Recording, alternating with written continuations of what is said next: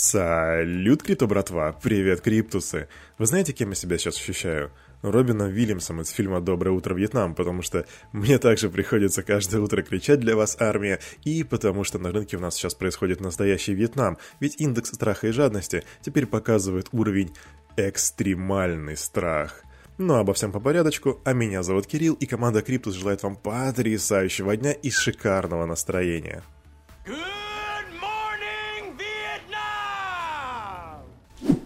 Но давайте коротко о ситуации на рынке. Итак, динамика рынка за сутки. Биткоин 42 238, Эфириум 2906, доминация битка 42,6%. Капа продолжает падать 1,86 триллиона, капитализация DeFi 85 миллиардов и, как я уже говорил, индекс страха и жадности находится в зоне экстремального страха 24.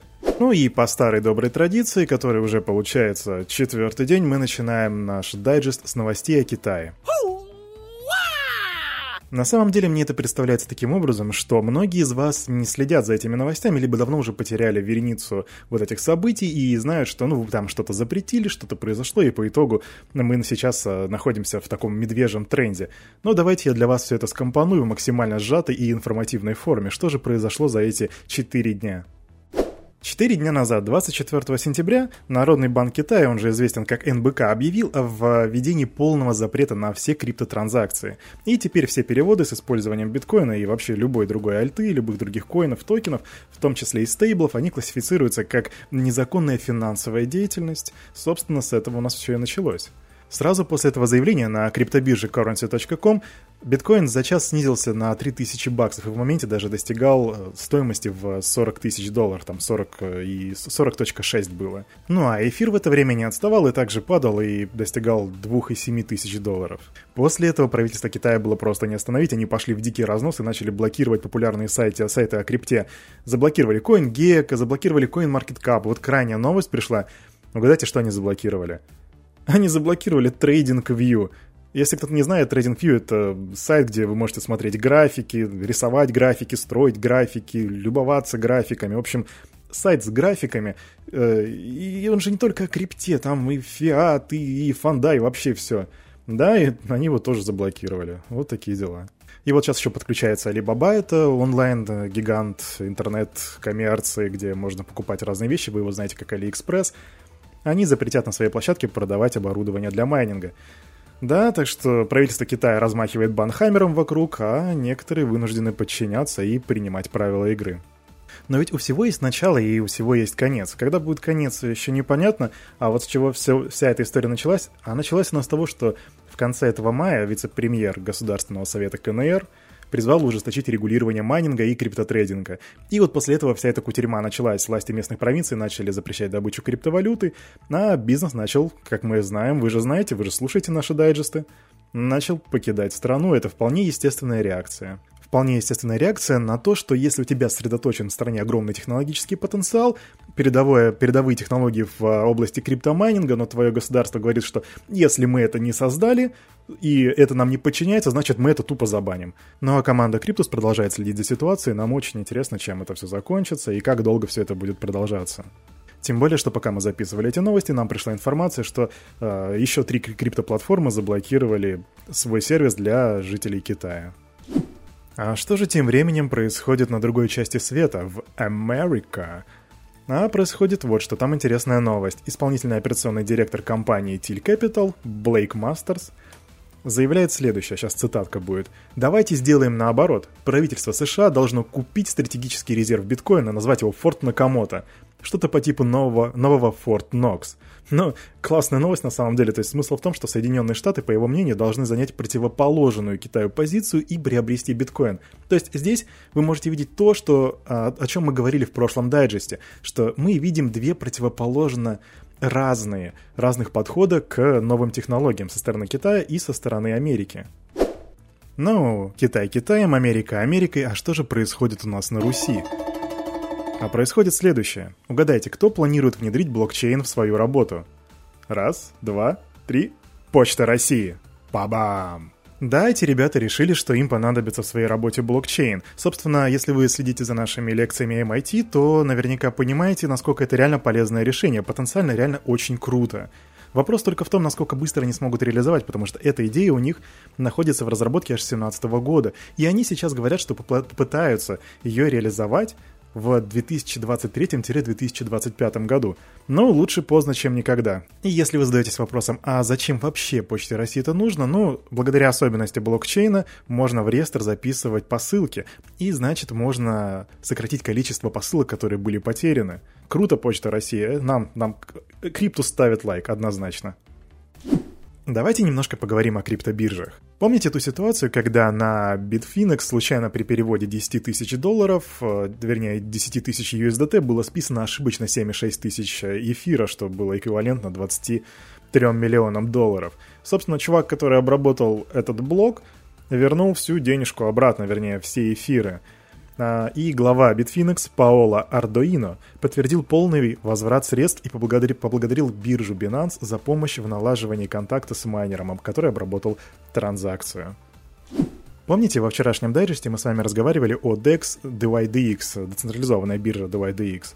Можно, конечно, сказать децентрализованная DEX-биржа, но это будет тавтология. Короче, она в моменте превзошла американскую биржу Coinbase в объеме спотовой торговли. Так что теперь время Coinbase постить хорошие новости, и вот тут у нас как раз есть одна.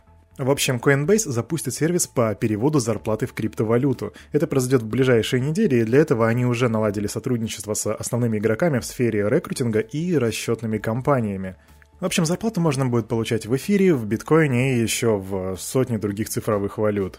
Для этого у них будет специальная функция, называется Get Paid, и а, привязочка будет как раз к дебетовой карте Coinbase. Так что крипта ближе и ближе, со шаг за шагом. А где же новости про биткоин, Кирюха? Спросите вы. Их нет, отвечу я. Ну, не то чтобы их совсем нет, есть вот одна небольшая. Помните человека Наиб Букеле? Это президент Сальвадора. Собственно, недавно он легализовал биткоин в своей стране как официальную денежную единицу. И мнение криптосообщества, конкретно криптоэкспертов, криптоаналитиков изменилось. И вот есть а, один критический комментарий – критикующий комментарий. Ну, в общем, вы поняли. Есть один комментарий от мистер Уэйл, это достаточно популярный в Твиттере криптоаналитик, и вот что он говорит. Используя биткоин в качестве троянского коня, правительство Сальвадора получило полный контроль над средствами своих граждан. Пусть вас не обманывают максималисты и предубежденные инвесторы, поддерживающие этот авторитарный бред. Произошедшее в Сальвадоре – это худший кошмар Сатоши, сказал человек, у которого 305 тысяч фолловеров. Так что я думаю, тут есть над чем задуматься. Но лично я пытался задуматься, у меня на самом деле не получилось, я так и не понял, почему это троянский конь, как это будет работать, как это приведет Сальвадор к беде. Так что, если вы вдруг это понимаете, то э, распишите это для меня в комментарии, пожалуйста, я не понял, непонятно. Есть небольшая новость из Германии. Немецкая компания Northern Data заключает сделку с майнинговой фирмой Bitfield, предполагающую покупку как минимум 86% доли и косвенное приобретение около, внимание, 33 тысяч ISIC майнеров. Представьте себе это количество, это абсолютно дефицитный товар. Так что здесь некоторый серьезный бизнес, ребята. Пс, ребята, хотите немножко альткоинов? У меня их есть. Киты купили Chainlink на 1,45 миллиардов после обвала. Получается, что криптоинвесторы за последние три недели приобрели 3,4% от всей эмиссии Chainlink. То есть стоило крипте обвалиться, как сразу мы видим, как закупаются эфиром, закупаются биткоином и закупаются другие другой альтой. Но вас-то, конечно, этим не удивить, потому что вы следите за нашими дайджестами и понимаете, как все это работает и как это происходит, и не боитесь медвежьих трендов.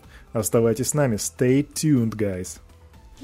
Ну а пока крупные страны все еще тянут одеяло на себя и пытаются разобраться, а что же им делать с блокчейном и криптой, Phantom Foundation уже помогает разработать цифровую валюту для Таджикистана. А конкретно они объявили о партнерстве с одним из э, старейших банков Таджикистана, который называется Ориент Банк, для разработки национальной цифровой валюты. Так что мы будем следить за этой ситуацией, и будет очень здорово, если Таджикистан примет у себя цифровую валюту.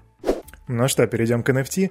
Помните, был недавно на CoinList э, такой token sale, назывался Immutable.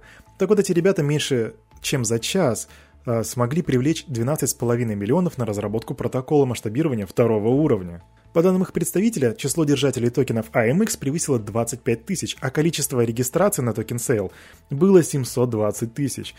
И я знаю, какой вопрос вас мучает. Кирилл, а где искать лучшие разборы ICO? Так, чтобы проект был понятно стоящий или нет, и whitelist, и токеномика, чтобы была понятно разложена по полочкам, да и чтобы ответы на квизы тоже можно было раздобыть.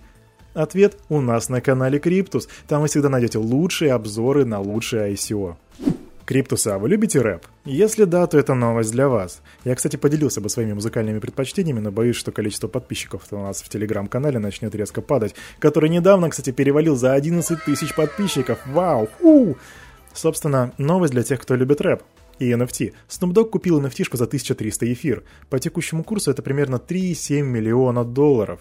Собственно, если вы хотите увидеть, за что сейчас богатые люди платят большие деньги, как это, как это искусство выглядит, то ссылочку я оставлю для вас в комментариях. Проходите и любуйтесь. Новости о криминальной криминальности. Житель Хакасии отдал криптовалютным мошенникам почти 3 миллиона рублей. Как сообщает МВД, заявитель обнаружил рекламу о заработке на вложениях в цифровые активы в интернете, после чего с ним связался менеджер. Последний выступал в качестве консультанта, в том числе рассказывал, куда переводить средства. Через 10 дней житель Хакасии захотел перевести бабки, э, вернее, купленную криптовалюту в доллары, однако менеджер перестал, угадайте что, поддерживать с ним связь. Потерпевший по итогу лишился примерно 3 миллионов рублей, точная цифра 2 миллиона 970 тысяч, большую часть из них он взял в кредит.